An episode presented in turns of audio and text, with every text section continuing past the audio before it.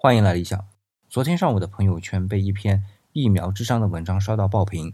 先是一篇叫“每一个文盲都喜欢用商字”的文章，发出了不同的声音。